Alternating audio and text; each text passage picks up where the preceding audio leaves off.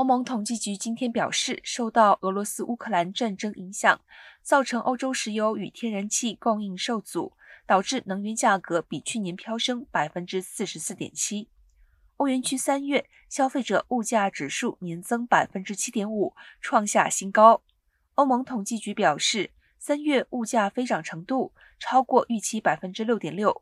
尽管能源价格上升是主要因素，但食物、服务与耐久材价格升幅都超过欧洲中央银行预计的百分之二的目标，